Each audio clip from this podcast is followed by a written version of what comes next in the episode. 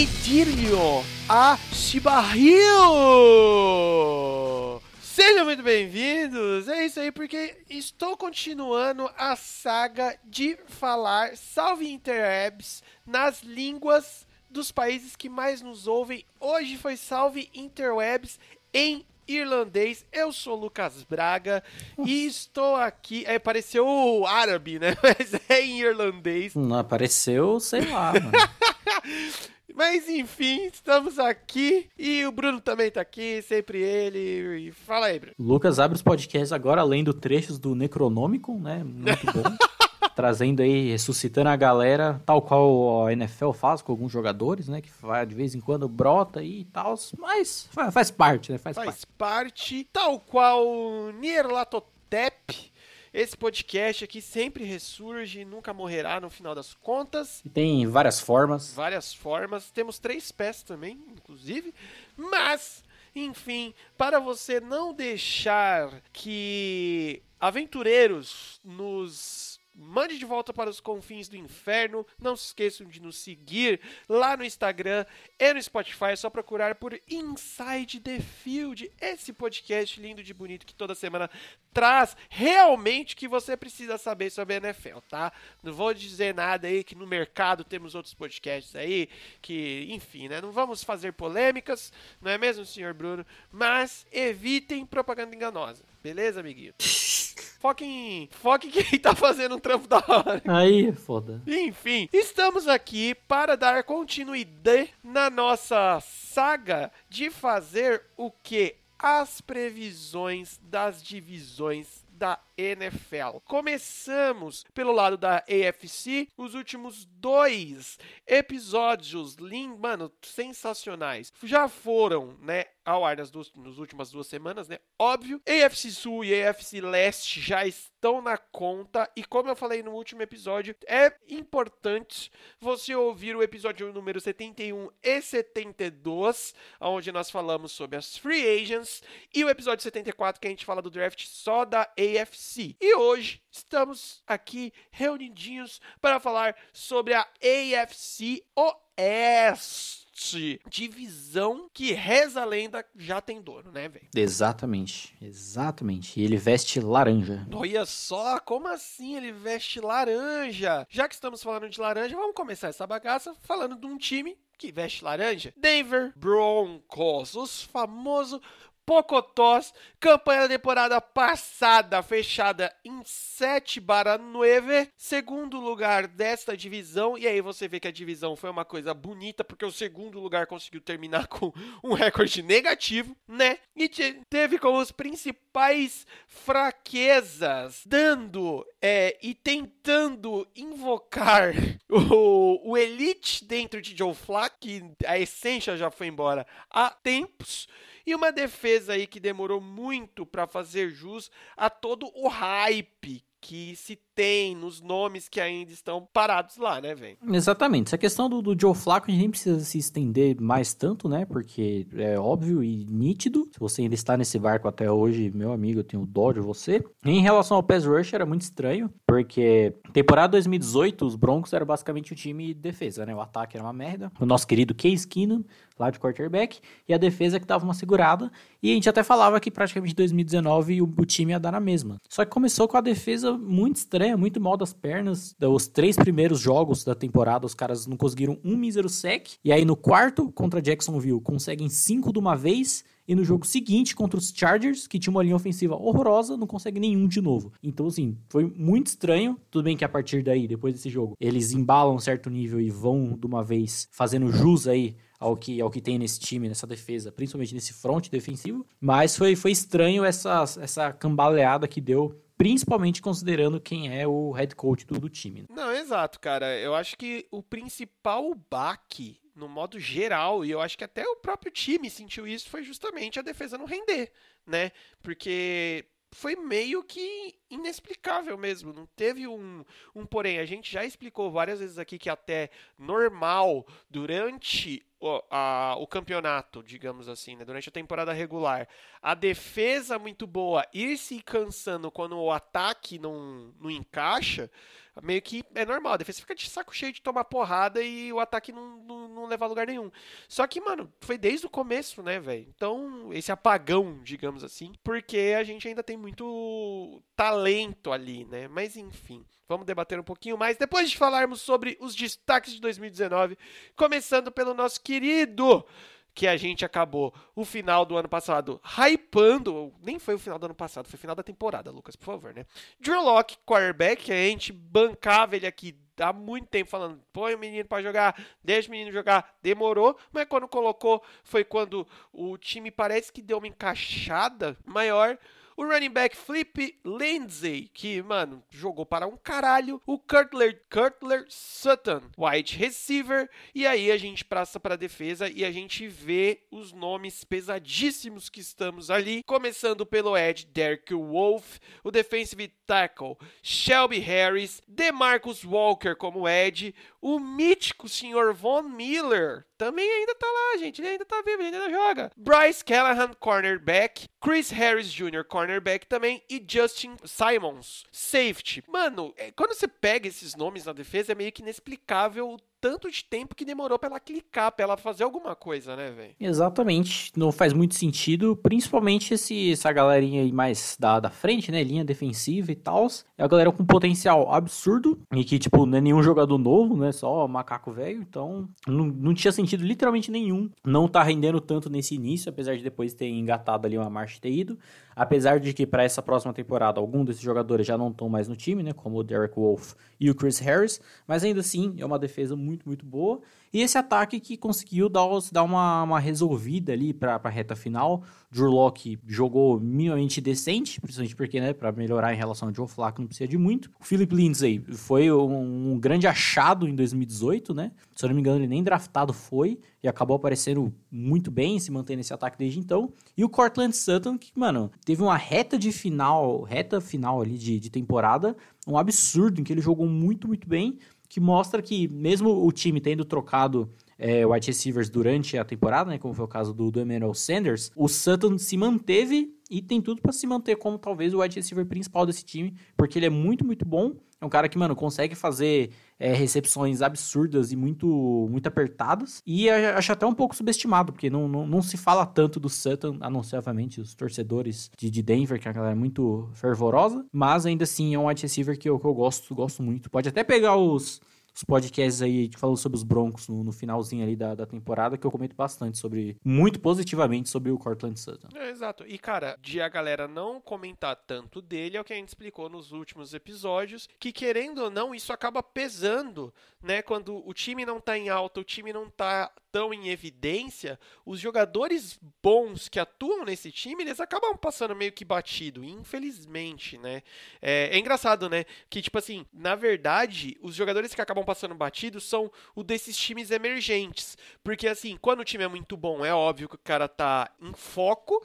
E quando o time é muito ruim, aí o cara que é muito bom, ele se destaca muito né? Porque, digamos que é o último dos moicânicos, moicânicos, ó, moicanos, o ponto fora da curva, vide nosso querido Christian McCaffrey lá em Carolina, né? Mas, enfim, principais reforços nesta off-season temos a chegada de Melvin Gordon, running back lá dos Los Angeles Chargers, e o Nick Vanette, tight end do Pittsburgh Steelers. Cara, o Melvin Gordon chegando e se mantendo bem aí para fazer a rodagem junto com o Philip Lindsay faz uma dupla de running backs forte aí, né, velho? É assim, o Gordon é um running back bom. O único problema em relação a essa contratação é que estão pagando uma, uma grana para ele que não é, não é, não vale tanta pena, além de considerar que é um running back, mas também não é lá essas coisas, além de ter um certo probleminha ali de lesão também, mas você junta ali Melvin Gordon, Philip Lindsay, até o Royce Freeman, né, que é o outro running back que tem no time, dá, dá um grau. E o Nick Vanette, que vem mais para ser um Tyrande de complemento de elenco ali, um segundo Tyrande para bloquear mais, considerando que ele já tem o Noah Fent também, né, que foi draftado ano passado. Na temporada passada ele era do Seahawks, foi trocado para os Steelers no meio da temporada e não, não, não deu em muita coisa, mas pelo menos para ajudar, pelo menos ali na, na proteção do, do, Drew Locke, deve, deve dar em algo. É, um, um bom nome que você citou aí, que a gente não tem como colocar ali nos jogadores de destaques, o menino Noah Fant, que a gente tinha uma fé nele ainda mais chegando na terra dos Tyrants, né? O, do Denver Broncos. É, é um cara que, infelizmente, a gente não pôde falar muito dele, porque é um cara que mal apareceu, né?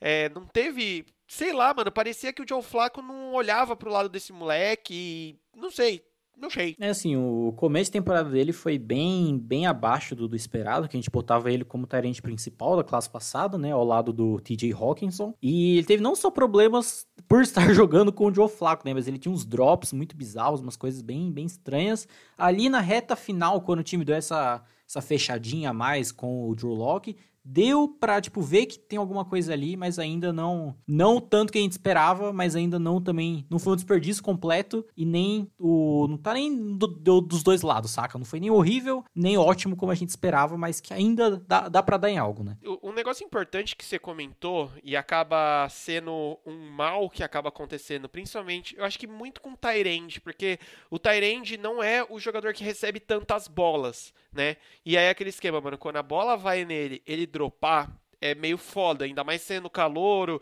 e sendo Joe Flaco, né? Aí ele fala assim: ah, não vou logar mais nesse moleque, não, foda-se, pau no cu dele, né? Mas enfim. Que é uma atitude esperada do, do, do querido Elite, né? Lembrando que ele tacou o foda-se, falando, vou ajudar Drew Locke porra nenhuma, pau no cu dele, ele que se vire. E mais, foi, foi deu no que deu. É, foi tarde. Principais escolhas de Denver no draft. Um draft que a gente elogiou bastante na nossa, no nosso episódio né? E querendo ou não, mano, que nem a gente comentou lá, o Drew Locke deve estar tá felizão, porque os Broncos deram uma boa focada na parte de ataque, né, mano? Trouxeram três wide receivers, incluindo, que o Bruno deixou na nossa pauta aqui, o Jerry Judy, wide receiver lá de Alabama, que era considerado ali o segundo wide receiver da classe, né, perdendo basicamente para o CJ Lamb, que era, né, o melhor wide receiver, talvez, assim, disparado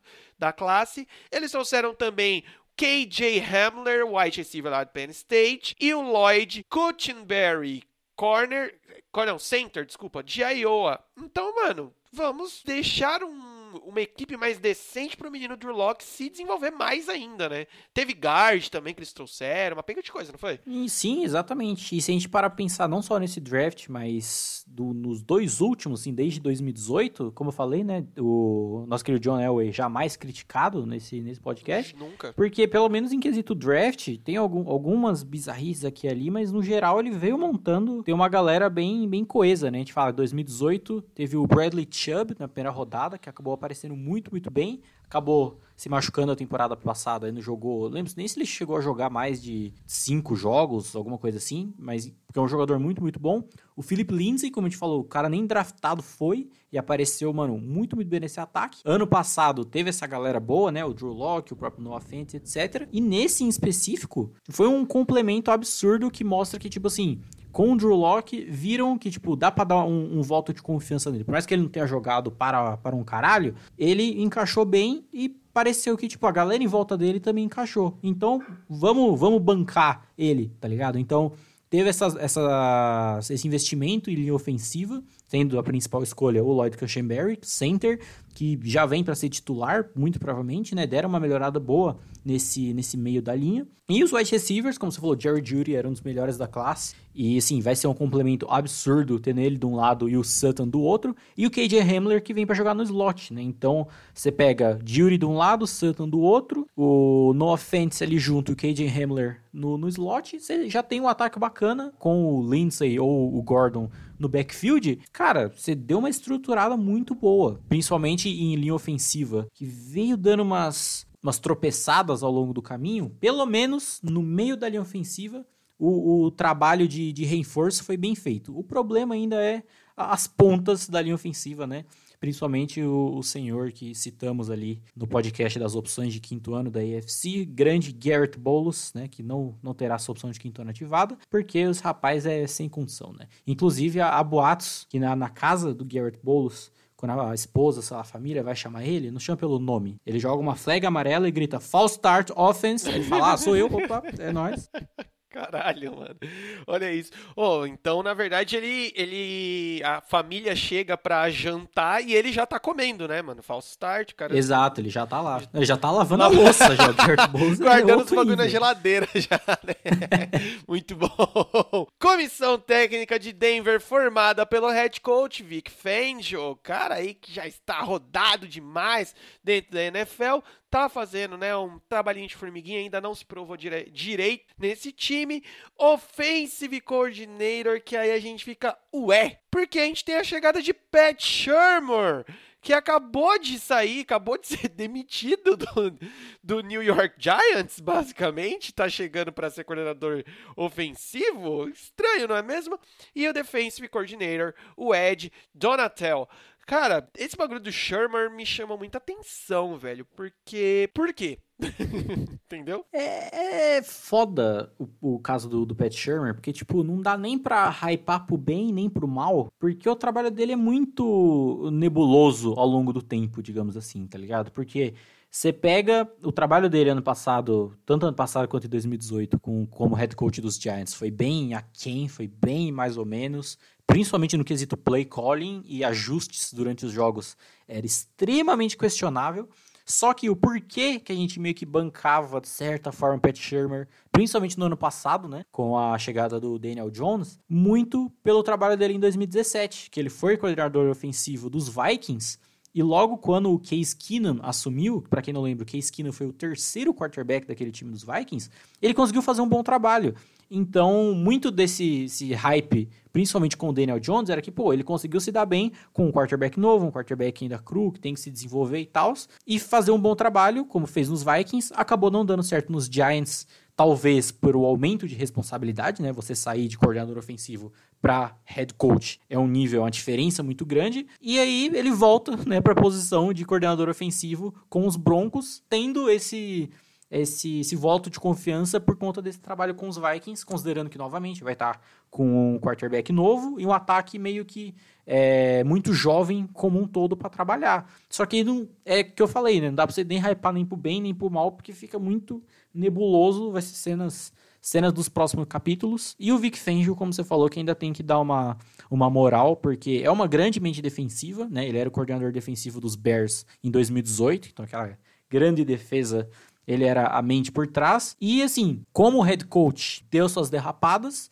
E até como a gente citou em relação à, à, defesa, que já entra até de uma vez aí na questão das melhorias necessárias, que essa justamente essa defesa render de uma vez, né? Porque jogador bom não falta, principalmente no quesito experiência. Também tem alguns ali na, na secundária que dá para dar um grau também, principalmente o Justin Simmons, que é um bom safety. Então já, já tem tudo para vir num, num, nível bem melhor do que foi na, na temporada passada e não ir trabalhando e tentando resolver aos poucos. E só resolvendo um time se estruturar melhor na reta final da temporada. Exato. Basicamente, a gente tava a gente falou isso na, no episódio passado. Agora eu não lembro de que time que foi. Mas o Denver aqui também tá na situação de estar tá com a faca, o queijo, a goiabada, o mineiro ensinando a cortar o queijo, uma cachaçinha lá, tá tudo pronto, né? É só encaixar esse time e fazer esse time rodar, porque as peças estão muito bem estruturadas e estão muito bem aí, tá tudo aí, né? É botar o time num balaio, chacoalhar e, e, e sair um time bom, porque velho, qualidade e assim, eu acho que só não dá pra hypar mais esse raio desse time pela, pela divisão mesmo, porque senão daria pra hypar mais foda, não daria? É assim, tipo, é um time que vem fazendo certo esse processo de, de reconstrução. Novamente, não dá pra você bancar já e zaralhar na mesa e falar, não, Broncos, é, playoff, vai longe, o cara é quatro. Não só pela divisão, porque ainda, ao meu ver, ainda não é digno disso tudo, apesar de ter uma galera na torcida ali que tá full hype pra, pra temporada. Tá tremendo, né? Mas, assim, o, o caminho tá, tá, tá bem, bem preparado, tá ligado? Do que dava para fazer afora de, de campo até agora, nesses anos, vem sendo bem feito. Resta ver como vai se resolver em campo, porque potencial tem, não só por agora, mas conseguir fazer um manter um trabalho contínuo bom, tem tudo para ser um time bem bem bacana. Aí. Exatamente. Dando sequência, temos Kansas City Chiefs o timezinho aí que, né, ultimamente aí andou dando uma leve estrelada na parte de renovação, deu uma adiantada, não deu uma adiantada, iremos debater isso logo menos, mas campanha aí, para quem não sabe, desse, desse tal time de Kansas City aí, termina a temporada com um 12-4, primeiro lugar da divisão. Pega o Houston no Divisional Round, ganha. Pega o Tennessee vindo embaladaço na final da conferência, ganha. Pega o San Francisco 49ers vindo hypadíssimo no Super Bowl 54, vem tomando piaba até basicamente a metade do terceiro quarto e ganha o Super Bowl. Isso daí que temos em Kansas City ultimamente. Pera aí, só fazer um, um, detalhe a mais, que você citou que vinha em relação ao Super Bowl, que vinha tomando piaba até certa parte ali e conseguiu virar, né? E isso vale não só pro Super Bowl.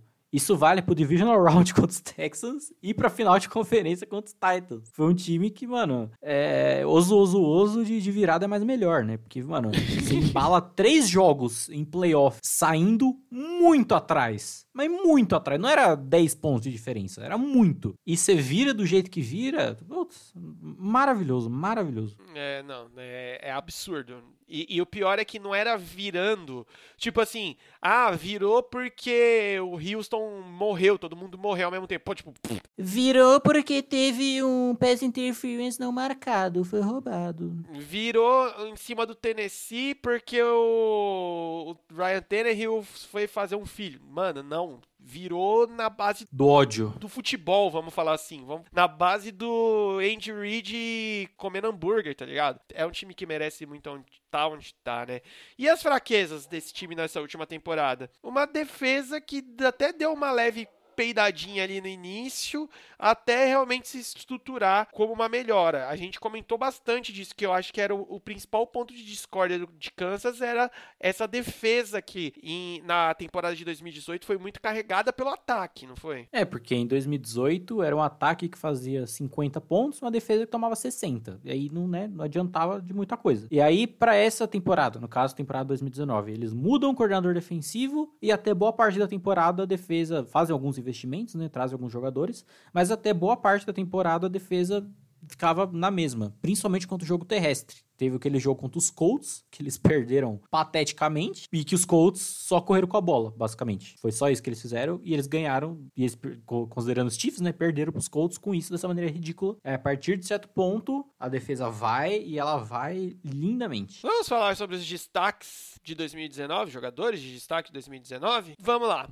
Temos o running back Damian Williams, os wide receivers Tarek Hill e o Manco Hardman, o Tyrande aí que sempre estamos na discussão, né, a interwebs inteira na discussão de se ele é o número 1 um ou o número 2 atuais, Sr. Travis Kelsey. Vamos para a linha ofensiva com o offensive tackle Mitchell Schwartz e o guard Stefan Winovitsky. Eu acho que é. É, Wisniewski. Nossa, que é. Chegou muito próximo, né? Igual o meu irlandês do começo do episódio. e aí a gente vai pra defesa. A gente tem o Frank Clark, Ed. O defensive tackle Chris Jones. O cornerback Bachor Brelan. O Morris Claiborne também. E o Kendall Fuller também, cornerback. E o safety Tyron Matthews. Bruno, eu esqueci de falar de alguém de destaque nesse time? Teve um quarterback reserva que entrou em um momento aí, né? Que deu uma, deu uma parecida aí, que teve que jogar. Tem que mais? Tem talvez o LeSean McCoy, não sei, que deu uma parecida, né? Teve algumas boas performances ali. Depois sumiu também. É um cara que acaba vivendo um pouco de passado no coração de torcedores saudosos, tipo eu. É, quem mais? Tem, é, vale citar mais alguém desse time? Acho que, que não. Talvez a galera. É porque o time campeão do Super Bowl, você não pensa só nos no jogadores em si, você pensa toda, toda escritório, a galera ali sideline dando Gatorade, pá, mas que não, não falta, não. não. Não, tem um, não tem um moleque lá que. O, acho que o pai dele jogava beisebol, um negócio assim. Tem um moleque aí, não tem? Ah, foi escolha de primeira rodada, mas a gente já falou que foi bust, então nem, nem, nem vale a pena. O, o, os Bears fizeram muito mais inteligente, subiram no draft e já pegaram o melhor de uma vez. Exato. Não, já garantiram. Nesse ano eles garantiram. Véio. Foi, foi inteligente. burrice de Kansas City ter deixado. Mas, né, às vezes a gente precisa citar todo mundo, porque senão fica, o pessoal fica chateado, né? Tem um menino aí, um tal de Patrício Marrones. Esse daí é um, um menininho aí que MVP de Super Bowl. Porque, mano, terça-feira, né, ser MVP de Super Bowl. Por favor, né, gente? Ô. Tá, sendo que na temporada passada, que foi a sua primeira temporada como titular, você já foi MVP também? Jogou 51 touchdowns? Tá? Coisa, coisa normal. E aí parece que, por dó desse cara aí, Kansas City falou assim: por que, que a gente não renova o contrato dele já por 10 anos? É uma dó, né, mano? Eu vou fazer um. Tipo um sacrifício pelo menino, né? É, receber 45 milhões? Quem quer isso de dinheiro? Pra quê? Ah, Pra que isso? É, é esse menino. Vamos, não vamos nem estender o papo, porque eu não gosto de falar desses jogadores mais ou menos. o Steven Wisniewski, ele chegou no meio da temporada e, assim, ele revolucionou basicamente essa linha ofensiva, porque tipo, ele chegou no meio e ele foi o melhor jogador da linha ofensiva dos Chiefs pelo resto do resto da temporada que ele jogou com eles, né? Então foi muito, muito bem. Tem uma galera aí que já não não, não estarão mais no time para o próximo próxima temporada, como o próprio Wisniel e o o Kendall Fuller, cornerback e o Morris Claiborne já não não estarão mais lá. Após essa questão da renovação do Mahomes, bota em xeque a questão do Chris Jones, que também foi um jogador importantíssimo, porque ele também já estava meio na, na vibe de pedir mais dinheiro e caso não desse, ele ia fazer uma greve, mas não sabemos ainda se vai dar ou não. O que é perigoso, não que né, não, não vai pagar o Mahomes, pelo amor de Deus, mas porque foi um jogador extremamente valioso e que foi muito, muito importante pro, pro time ao longo desse tempo. Essa galera do ataque aí meio que dispensa comentários, né? Se corpo de recebedores que todos têm nitro no ânus, porque todo mundo é rápido para um grande caralho. E o nosso querido texugo do mel, né, Tyron Matthew, que não tem o que falar, o rapaz é um absurdo. E foi um cara que tem uma história muito bacana, né, ele foi é, expulso lá do college por bando de droga, e aí teve uma chance de ser draftado lá por Arizona, teve uma passagenzinha lá por Houston que não deu muita coisa, mas aí veio nos Chiefs, jogou para um grande caralho, foi importante, é um, um capitãozão dessa defesa, e coroado com essa com o campeonato e o Super Bowl foi muito, muito bacana. Principais reforços do Chiefs nessa off-season, temos a chegada do Rick Sell Jones, Tyrant lá de Cleveland, e do Taco Charlton, Ed de Dallas. A gente também falou lá no, no episódio 71 e 72 sobre isso, e são caras ok, né? Meio que estamos chegando aí para complementar esse esse céu estrelado. É, eu coloquei aqui mais para não, não ficar sem citar ninguém, né? Deixar em branco. É, porque teria para trazer alguém. O Taco Charlton a gente chegou a citar no, no podcast em algum dos dois de opção de quinto ano que o time que draftou ele não, não vai exercer. Aliás, que o time que draftou ele trocou ele para os Dallas e os Dallas não exerceram a opção de quinto ano dele, por isso que ele foi parar com, lá em Kansas City. E o Ricky Seals Jones, que foi um Tyrande que, apesar da, da zona que foi Cleveland na temporada passada, que no próximo podcast detalharemos mais, é, ele até pareceu ser útil em certos momentos, mas com aquele ataque né, era simplesmente impossível qualquer ser humano normal produzir. Acabou saindo, acabou vazando, e então entra aí para mais, mais um Tyrande que pode ser útil para esse belo ataque. Exatamente. E na mesma pegada de tipo tipo, só manteve o, o pezinho ali na embreagemzinha de boa, o draft do Kansas City não fez nada de absurdo aqui. A gente até brincou no, no episódio lá, 74, falando que o Kansas City Chiefs ele só fez o suficiente para passar de ano. O cara que estudou o ano todo tirando 10, 10, 10, 10, 10, chegou na última prova, meteu um 6 ali só para não fechar com vermelho. Trouxeram o Clyde Edwards Healy, running back lá de LSU, e o William Gay, linebacker de Mississippi State. Caras para dar rodagem no time só, nada de muito grande, né? Não não tanto, porque o Willie Gay pode ser uma adição boa para esse corpo de linebackers após um desenvolvimento, né? Considerando essa leve cagada que a defesa ainda dava contra, contra o jogo terrestre, que é importante. E o Edwards Hiller é um caso curioso, porque assim, ei, mas vocês criticam que quem escolhe running back na primeira rodada. Primeiro que tinha, foi escolha de primeira rodada, mas foi a última escolha da primeira rodada, né? Foi a escolha 32, então meio que não faz diferença. Mesmo porque quando você é um time na situação dos Chiefs, você pode se dar o luxo de, de fazer isso. E ele é um running back que, mano, ele, ele é um muito bom jogador, ele era esse time maravilhoso de LSU no ano de 2019. E, mano, com certeza ele vai encaixar de uma maneira absurda nesse, nesse, nesse esquema ofensivo. Tanto que eu, eu lembro, até citei isso no podcast sobre o draft da AFC, quando saiu essa escolha do Edwards Hiller, o Brett Coleman no Twitter, ele simplesmente, tipo, ele largou mão, ele falou, galera, EFC já era, miou o barco para nós, porque não tem mais como, e tem tudo para tipo, encaixar lindamente, lembrando sempre a frase, né, nosso querido David Chiodini, contrato bom de running back é contrato de calouro, já tem ali o menino Damian Williams, que também é novo, ainda tá nessas, se não me engano, Damian Williams nem draftado foi, posso estar falando merda,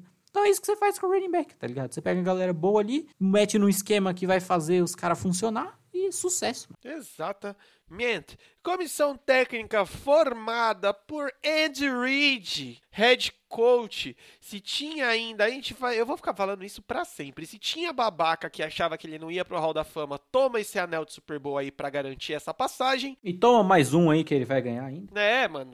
Olha aí, ó o Bruno já queimando pauta, que a gente já falou. Esqueci de relembrar aqui. Esse episódio que a gente tá falando das divisões, a gente não vai dar parpite. Parpite vai ser só lá no final. Então, beleza? Offensive Coordinator, o Eric Benami e o Defensive Coordinator, o Steve Spagnuolo. Time aí que, velho, dispensa comentários, né? É, Steve Spagnuolo chegou na temporada passada para salvar a farofa dessa defesa e salvou, querendo ou não, né? o Eric Bieniemy, eu até achei estranho de eu, eu não vi, não lembro de ter visto pelo menos nenhum report de algum time indo atrás dele para cargo de head coach ou qualquer outro cargo que eu achei muito estranho, porque é um cara que fez um trabalho também absurdo. E o Andy Reid, né, dispensa comentários, como você já falou, figurinha aí já agora definitivamente carimbada como o futuro Hall da Fama. Nosso querido Leôncio, um, gênio, um monstro. Como eu falei, né, se depois do Super Bowl, até se você estivesse torcendo para os 49ers, você não quis dar um abraço no Andy Reid, você é um lixo, você é um bosta, você é um monstro. Então tá, tá tudo certo aí pro nosso titio continuar aí no, no time. Vida longa e, e próspera a esse titio. Mano, o que, que precisa melhorar nesse time? O que, que tem pra pra próxima temporada. Eu tenho, eu tenho uma, Bruno, que você não colocou aqui, mas eu vou falar. Diga, diga. Fazer o Color Rush virar o, o, uniforme principal. O Color Rush deles é mais bonito do que aquela camisa vermelha com calça branca. Qual que é o Color Rush? É o tudo vermelhão? É o todo vermelhão. É parecendo um chapolim. É, eu acho.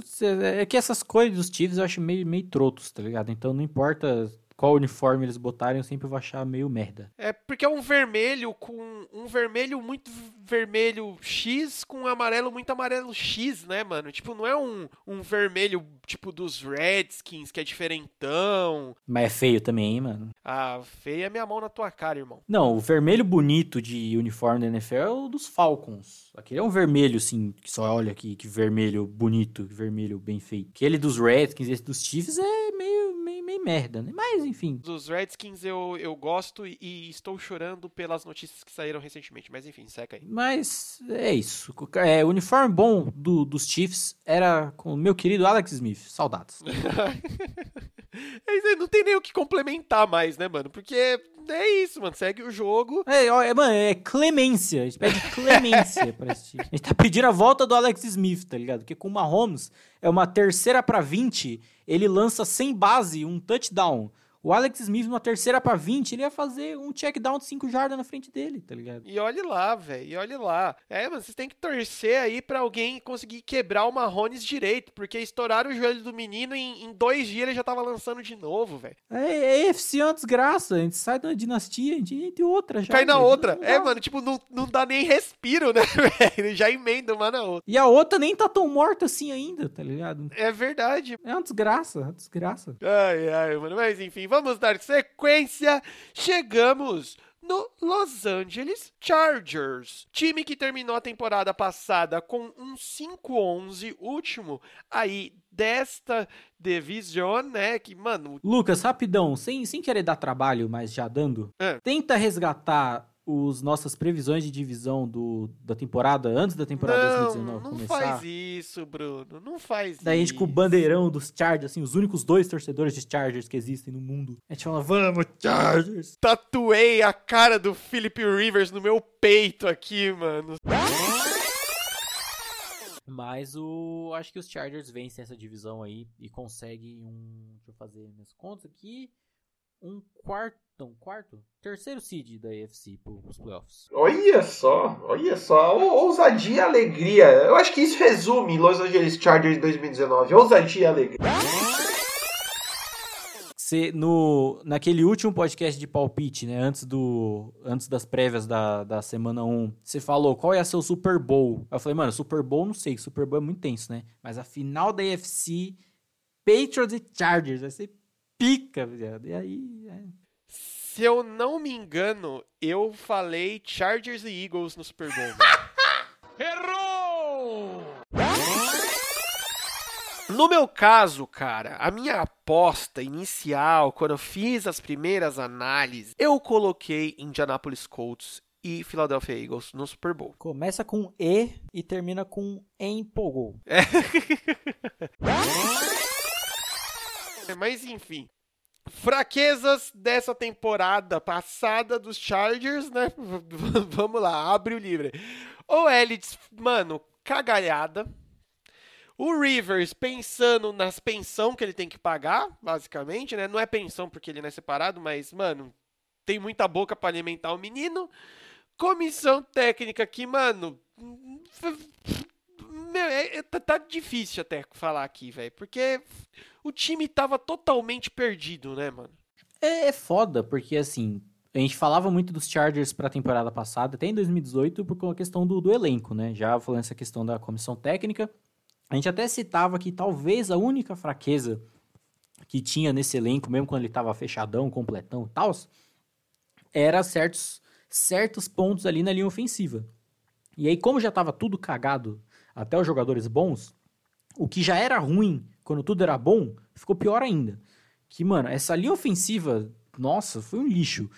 O Rivers, eu não sei o que aconteceu com o braço dele que perdeu toda a força. Zero. Zero, zero, zero, zero, zero. É engraçado, porque o River, tipo, fisicamente, ele nunca pareceu ser um cara, tipo, muito atlético, que mesmo ele fazia uns lançamentos muito cabuloso, mas você só viu o braço dele indo e voltando, assim, né? Você não via muito muito movimento, muita tensão para fazer. É, mecânica bonitona e pá. E né? nessa, mano, parecia uma criança de 5 anos lançando a bola. Tava, tava triste. E a comissão técnica que foi curiosa, porque até rolou a demissão de coordenador ofensivo aí no, no, meio, da, no meio da temporada, mas ficou elas por elas. Tem gente que banca, que fala que o Anthony Lynn é um head coach, pica, eu fico, é galera, há, há controvérsias. ah, é, cabe, cabe discussão. Jogadores de destaque de 2019 lá pelos Chargers, tivemos o running back Austin Eckler, o fullback da família favorita da NFL aí, o Derek Watt, o Kenan, Keenan Allen, o Mike Williams e. Opa, já ia passar. O Keenan Allen e o Mike Williams como wide receiver, Hunter Henry, tight end, e a gente vai para a defesa com o Joe Bosa como Ed e o Melvin Ingram também como Ed. O foda é isso, você vê que temos muitos jogadores bons aí, né, velho? O Hunter Henry, para variar, se machucou, porque é a função dele, né? Todo temporada ele tem que se machucar. Se eu não me engano, em 2018 ele acabou não jogando até nenhum jogo.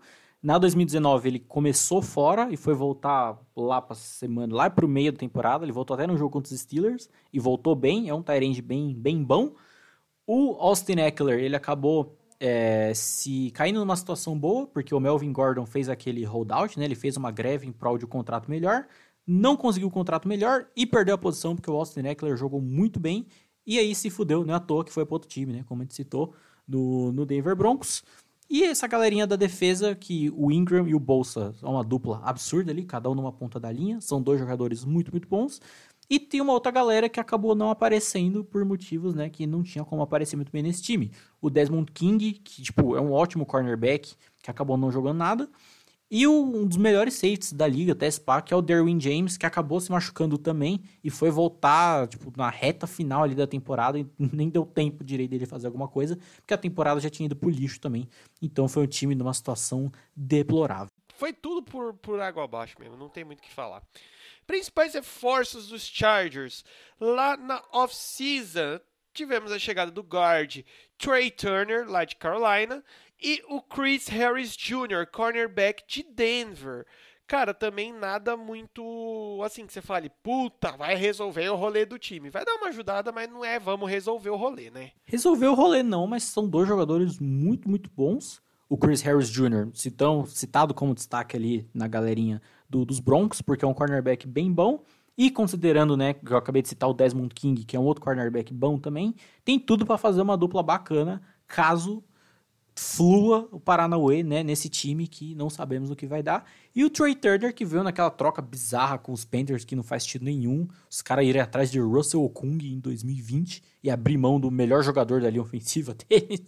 Considerando que um dos grandes problemas da linha ofensiva dos Chargers, como já citado, eram justamente guards, você traz um guard bom e sucesso, né? Tem um cara que é um jogador bom por um jogador ruim, você aceita a troca, né? Por que não? Vai ficar um jogador bom para você e é um desfalque do seu. É uma necessidade, aliás, do seu elenco, fechou. Exato. Lá no draft, a gente teve a escolha do Justin Herbert, quarterback lá de Oregon, para, né, vamos assumir esse, esse cargo aí, vamos levantar a bandeira agora do Herbert lá no nosso episódio de draft.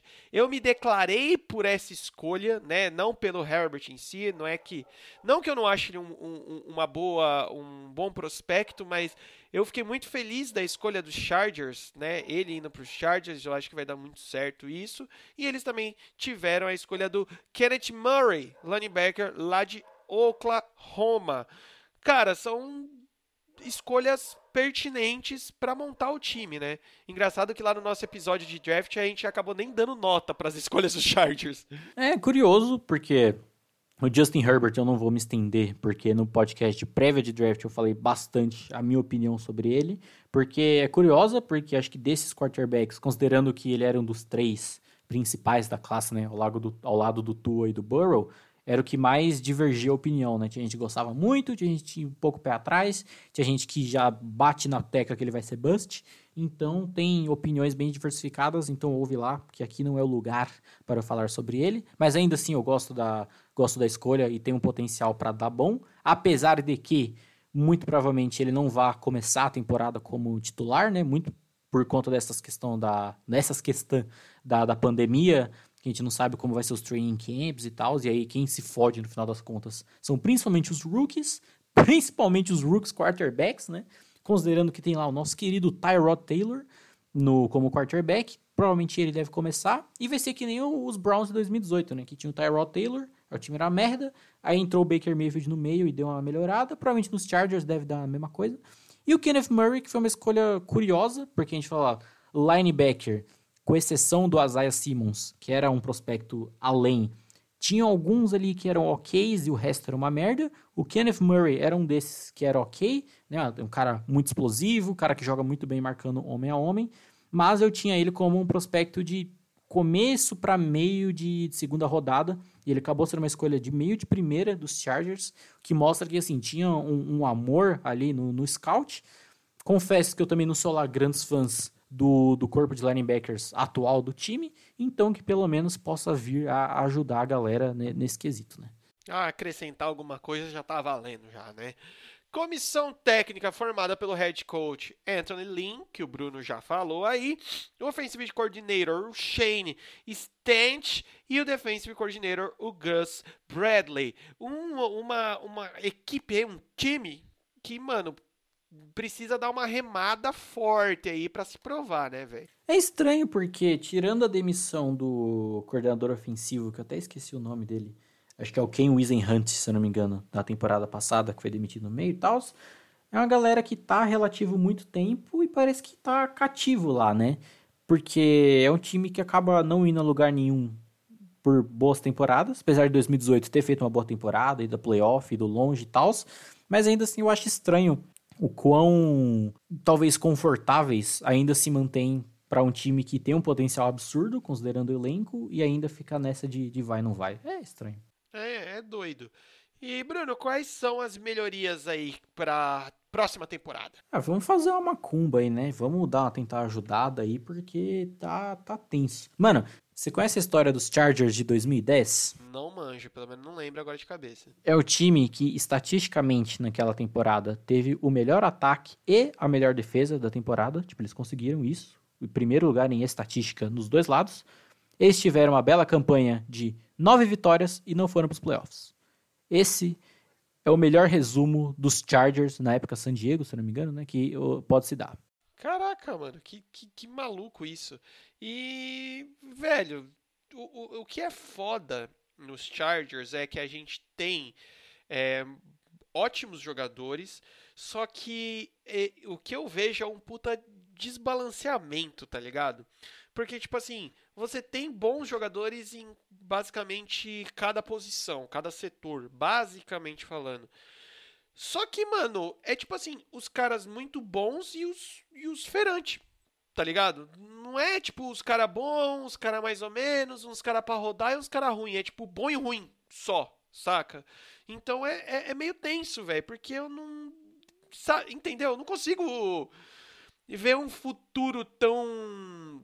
Uma melhora tão na cara assim, saca, mano? Talvez realmente tenha que ser o, o Justin Herbert chegando e. Ah! Tá ligado?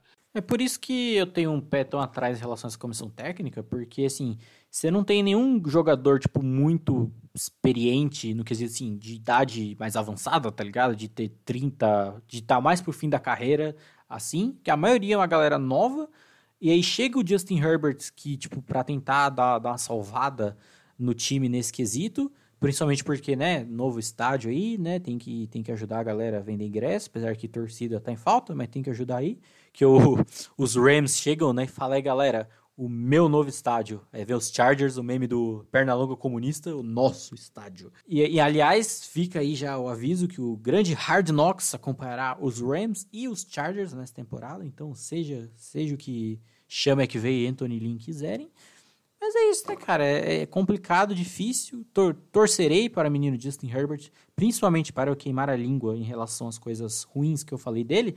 Mas que às vezes até acaba encaixando muito, porque muitas das coisas que eu falei foi em relação, de certa forma, à inconstância que ele tinha no college, né? Então, de certa forma, os Chargers acabam encaixando muito bem com ele nesse quesito, né? De que às vezes vai dar, tipo, muito certo e em certos momentos vai dar errado de uma maneira inacreditável. Exatamente. Dando sequência e finalizando, chegamos ao time de Cassinha Nova. Esse realmente, casa, cidade, porra toda nova. Estamos falando de Las Vegas Raiders. Primeiro ano do time em Las Vegas. Vamos só ver, mas o ano passado terminaram com a temporada em 7/9, terceiro dessa divisão. Fraquezas principais foi um ataque limitado e uma secundária horrível pro timinho do nosso querido e amado Joe Gruden, né? Era foda. Assim, a secundária não tinha salvação em nenhum, nenhum momento da temporada. Mas o ataque, ele, tipo, ele vinha, de certa forma, bem estruturado, se resolvendo bem até certo ponto da temporada. A gente até fala, mano, John Gruden não merece uns créditos a mais ali. Talvez uma conversinha de, de técnico do ano, quem sabe, pá. Porque eu lembro de ter levantado essa bola, porque, mano, era um time que tava, tava se resolvendo mil vezes melhor que aquela merda que foi em 2018, tá ligado? Mas aí, em determinado determinado momento, simplesmente tudo foi pro caralho e ruiu de uma vez. Tudo bem que era um dos times que até a última semana ali ele ainda poderia beliscar uma vaga nos playoffs, né? Estavam ele, os Titans e os Steelers. Que a gente até falava que de, dos, de tudo que tinha que acontecer lá, o mais difícil era os Raiders ganhar o jogo deles, né? Pra eles conseguirem. E foi verdade. eles perderam o jogo. É. Acabou que, que, que não deu em nada, infelizmente. Sendo a, a despedida lá em Oakland, naquele terrão que deu merda pra caralho aquele jogo, galera, a torcida ficou puta, deu mó, mó, bosta. Os jogadores de destaque de 2019, temos nosso querido amigo Choquito Branco Derek Carr, quarterback. Deus, Derek Carr. Deus, Derek Carr, foi mal, desculpa aí. O nosso querido Josh Jacobs, running back, que a gente, né, pagou muito pra esse menino. O Hunter, Hunter Renfro, wide receiver, o Darren Waller, tight end, e na defesa o Max Crosby e o Clay Farrell, Eds aí. E aí que a gente vê, né, mano, que os Raiders, no final das contas, é um time que não tem muitos jogadores de destaque, assim, peso, né? Não é estrelas gigantescas da NFL, né, mano? Um dos motivos que dava uma hypada nesse lance que eu falei em relação ao Joe Gruden, dele merecer um maior reconhecimento em relação ao trabalho que ele vinha fazendo na temporada passada, é justamente porque se olha esses jogadores de destaque, é todo mundo muito novo, tirando o Derek Carr, é tudo jogador muito, muito novo. Josh Jacobs foi draftado ano passado, O Hunter Renfro, pra ser sincero, eu não lembro, vou até olhar agora. O Hunter Renfro foi draftado ano passado, o Max Crosby foi draftado ano passado e o Clelin Farrell também. Então, assim, todo mundo apareceu muito, muito bem para o time nesse nível. E é todo mundo muito novo e tava rendendo muito bem. O Max Crosby, acho que até foi meio, meio subestimado, porque ele apareceu muito bem e não foi falado tanto. O Clelin Ferrell meio que ficou na sombra por ter sido uma escolha de primeira rodada, que já não foi uma escolha lá, essas coisas. Teve até o meme da, da época que do draft, que quando anunciou o nome do Ferrell, teve um torcedor, tipo, olhando assim, tipo, mano, what the fuck? Quem é esse cara, tá ligado? Quem a gente tá escolhendo ele? O Jacobs, a gente já bancava meio que na época, desde a época do draft, que ia dar bom, e deu bom apesar dele ter se machucado ali na, na, reta final da temporada, e talvez por conta disso ele acabou perdendo o título de Offensive Rookie of the Year, que para nós acabou sendo, né? Para mim foi, foi para você também, Lucas? Não lembro. Sim, foi, foi. E o Derek Carr, que era um quarterback que tinha algumas dificuldades muito específicas, e com esse ataque, que até certo momento estava bem estruturadinho ali, acabava funcionando. Mas, como falei, quando ruiu, ruiu tudo de uma vez também. Né? Foi tudo de uma vez. Os principais reforços desse time na off-season foram a chegada do Malik Collins, defensive tackle lá de Dallas, Corey Littleton, linebacker lá dos Rams, Nick Kachowski e o Prince Amu Kamara, também lá de Chicago, linebacker e cornerback. Cara, pelo menos na parte defensiva são dois caras com nome aí, vindo de, de, de, unidades muito fortes, né? Dois não, todos. Todos, né? Dando, dando um grau aí, né? Que, cara, foi. Essas contratações de off-season foram cirúrgicas. Primeiro porque Littleton e Kachowski na, na dupla de, de linebackers ali, cara, muito, muito bom. O Amor Camara, como, principalmente, né, considerando essa bela unidade defensiva de Chicago, era um cara, mano, absurdo. Talvez, talvez, fará uma diferença boa dele não estar tá jogando com puta safeties que nem ele jogava é, até 2018, né? Que você tinha Eric Jackson e Adrian Amos ali atrás dele. Talvez possa vir sentir uma falta, mas considerando que é uma secundária toda cagada, chegando um cornerback bom já dá um impacto. E o Malik Collins, que é o defensive tackle bem constante, que também é daquele estilo que pode não ser um cara máquina de sexo, etc, mas é um cara que cria uma pressão, que é consegue se manter bem ao longo do tempo. Então, considerando que você já tem como destaques defensivos do time o Crosby e o Farrell, que são jogadores novos e são edges, né, cada um numa ponta, trazendo um bom, um bom criador de pressão aí no meio da linha, você deu uma, uma estruturada boa. Então, no quesito off-season, de jogadores em free e tal, eles foram muito, muito bem. Muito, muito bem. E no quesito draft? Aí, aí a porca torce o rabo, de certa forma. É um draft que dividiu opiniões, porém a que mais fica em evidência foi que podia ir, mas não foi, né? Porque a gente tinha o Raiders com duas escolhas de primeira rodada mas a gente sabe que tem uma briguinha interna ali entre a parte de comissão, o, o Gruden com o. Eu sempre esqueço o nome dele, o General Manager lá dos Raiders. É Mike Mayock, se eu não me engano. É, então. E aí, mano, no final das contas, foram escolhas ruins? Não necessariamente, mas questionáveis. O exemplo é o wide receiver Henry Huggs. Ele é um mau wide receiver? Não, longe disso. Porém, ele foi o primeiro wide receiver escolhido no draft. Todos os outros, incluindo todos os outros melhores do que ele, estavam disponíveis. Cara, foi o primeiro mesmo, não é verdade? Nem lembrava. Sim. Então, tipo, cara, tava todo mundo ali. Tipo, a, a, a vitrine de, de wide receivers tava ali, tava aberta, você podia pegar quem você quisesse, inclusive o CJ Lamb. O Judy, que a gente falou que saiu lá do Denver, tava. Mano, tava todo mundo. Mano, todo mundo. Eles foram no Henry Huggs. Cara, era para fazer isso? Não, velho. O Henry Huggs era, que a gente falou, é um puta wide receiver, já vem muito pronto, muito bom, mas é um cara para segundo dia, mano. Não é para primeira rodada, né, velho? Assim, primeira rodada é, porque a gente falou que, tipo, essa classe de wide receivers vinha muito, muito forte, mas a, a questão é que, tipo, como ele, ele encaixa no time porque o, o, principal ponto dele, que eu lembro que eu citei, até zoei no, no, nos podcasts anteriores sobre draft é a velocidade dele. É um cara muito, muito rápido, que é o apelido dele de ceninha até, né? E, ou seja, é um cara que tem uma facilidade muito grande em esticar o campo. Mas quem vai passar a bola para ele, brother? O seu, o seu corpo de. O seu elenco no quesito quarterbacks tem Derek Carr e Marcos Mariota.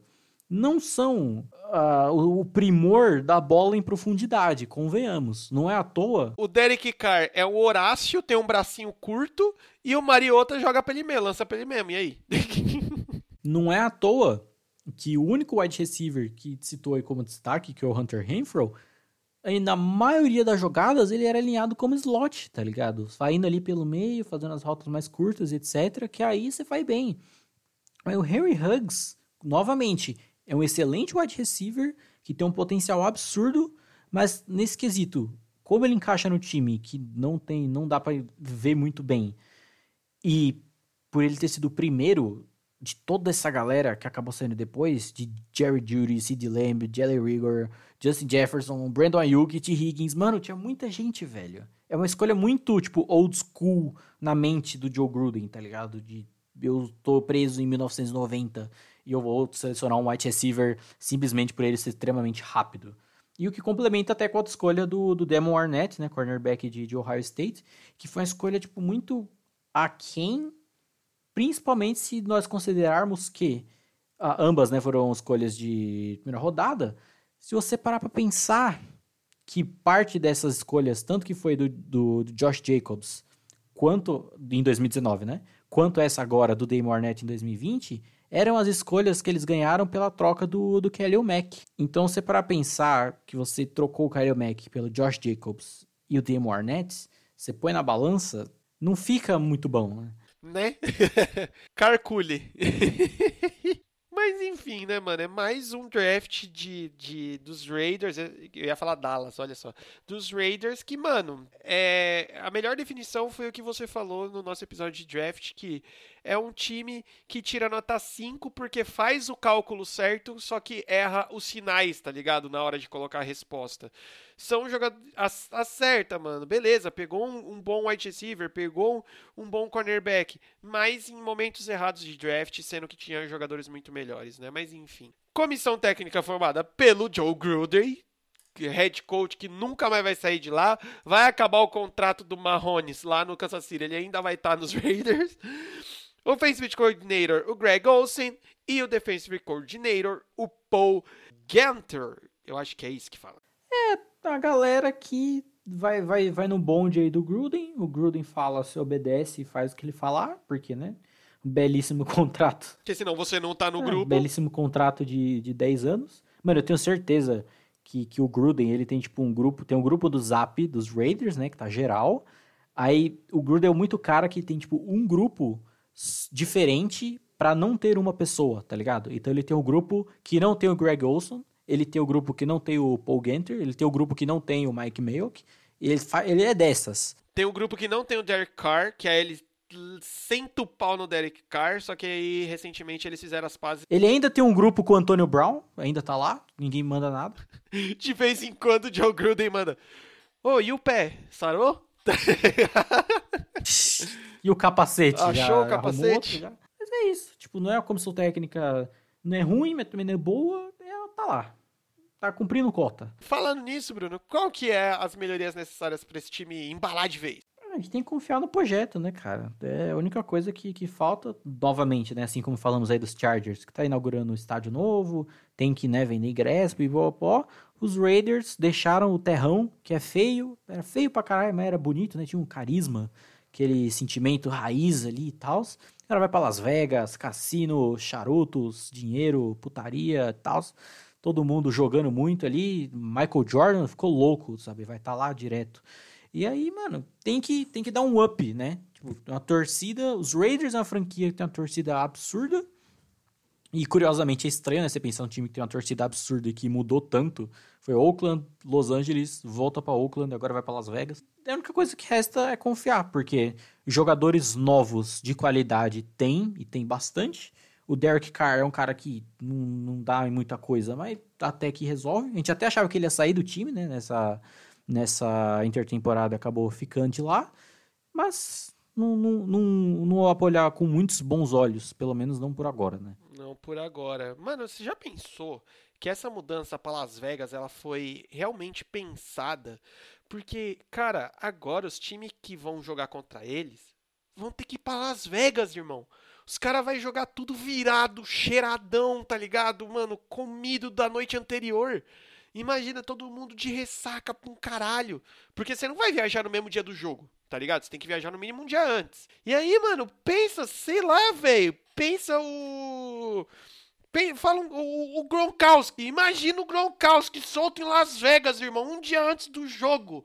Vai ser aquela despedida de solteiro do Lobo Joy Street, tá ligado? Principalmente o Gronkowski tem uma fama de dar umas festas cabulosas, né? Acho que o único time que se sai bem é o Saints, né? Que aí vai todo mundo na missa ali, pá, Drew Brees dá, dá a mão para todo mundo. Sim, o, o Drew Brees dá um salve pro, pro Sacistão e pá, nós, tá ligado? E, cara, é uma coisa que não, não tá aqui na pauta do, do, do, do Las Vegas Raiders é foi renovado o contrato com a CIA, principal fornecedora de material dos Raiders aqui no Brasil, tá ligado? É verdade. Querendo ou não, ah, o, o, Japão não fez isso com, com os animes ali na década de 90, porque foi por isso que começou a passar um monte de anime aqui no Brasil, porque o Japão ele teve um projeto de, de incentivo à cultura. Os Raiders fazem isso, cara. Exato, velho, exato. É vocês que não se tocaram aí. Porque o cara, ele tá, tá no, no, no, cérebro da pessoa, ela nem pensa. Às vezes ela tá lá com a roupa, ela nem sabe o que é Raiders. Aí ela começa a assistir, ela fala, ah, eu tenho a roupa aqui, vou, vou torcer pros caras. Tem um quarterback carismático. Cabeçudo. Tem um técnico... Doido. Melhor ainda. Então, tá, tá safe. Galera, muito obrigado por terem acompanhado e ficado conosco. Mano, eu adoro essa palavra conosco. Pensa na palavra, Bruno. Conosco. Conosco. É. Por mais esse episódio, terceiro dessa saga, que não se esqueça, são oito, né? No total. Estamos no terceirinho. Semana que vem a gente fecha já a AFC. E, Bruno, a prévia da semana que vem. O que, que, que, que teremos semana que vem? Nós temos o, o retorno de Jedi. Olha só. Temos, temos talvez uma, uma estruturação, um, um, Adam, um Adam Sandler chegando ali nos presos e juntando todo mundo para fazer um time bacana, que tá o time todo zoado, e ele chega para botar ordem. Antes ou depois do, do golpe baixo morrer? Do golpe baixo. Golpe baixo não, o Muambeiro morrer. É, porque depois dá, dá, dá moral ali, né? Mas já, já, já, teve muito sacrifício naquela franquia, não tem que morrer mais ninguém, que tá, tá triste. Temos, temos quem? Temos o Retorno de Jedi já foi, né? Temos o Salvador da Pátria, né? Temos Cristo nascendo, chegando ali. Só que ele tem que pintar o cabelo ainda, porque ele é loiro, não pode, né? Tem que mudar a cor, tem que combinar com a franquia. E temos o belo time Falador Passa Mal, que entrou no, no salto alto ali, chegou no, no, Já Ganhou. Super Bowl já é nosso, só esqueceu que tinha que chegar até lá antes, né? Então é isso, vocês não perdem por esperar. Bruno, eu não tenho mais o que falar sobre suas pautas. Não tenho mais. Acabou o estoque de elogios. Vou começar a, a, a xingar a, as suas pautas. Essa bosta dessa pauta do caralho aqui. É, a gente, a, gente, a gente, faz o que pode, né? A gente faz o que pode. Principalmente fazendo nada. Vou fazer uma pauta rapidão ali. Tô, tô tipo o Luke Kuechly, tá ligado? Que ficava lá vendo, vendo é, como é que fala? Vendo tape e assim, não, aquele jogador, ele estava pensando na, no catetos dos quadrados da soma da, da, hipotenusa para fazer essa jogada, e por isso eu sei o que eu vou fazer quando for jogar contra ele. E eu tô fazendo. Luke Yuki era desses, né? Tô fazendo nada, vou estudar uma tape aqui e vou ficar fodão. É isso que eu faço, tô fazendo nada, vou fazer uma pauta aqui. Dá, dá em nada, dá em nada. Pautinha de leve. Então é isso, pessoas. Não se esqueçam de nos seguirmos, nos seguirmos, ó, no Instagram e no Spotify. Inside the Field Podcast, acho capacetinho, nos acompanhe e continue conosco, ó, conosco aí de novo, nessa saga absurda e vocês não perdem para esperar porque o bagulho tá louco. Fique conosco, assim como o Mahomes ficará com os Chiefs. Exatamente. Então é isso. Adeus!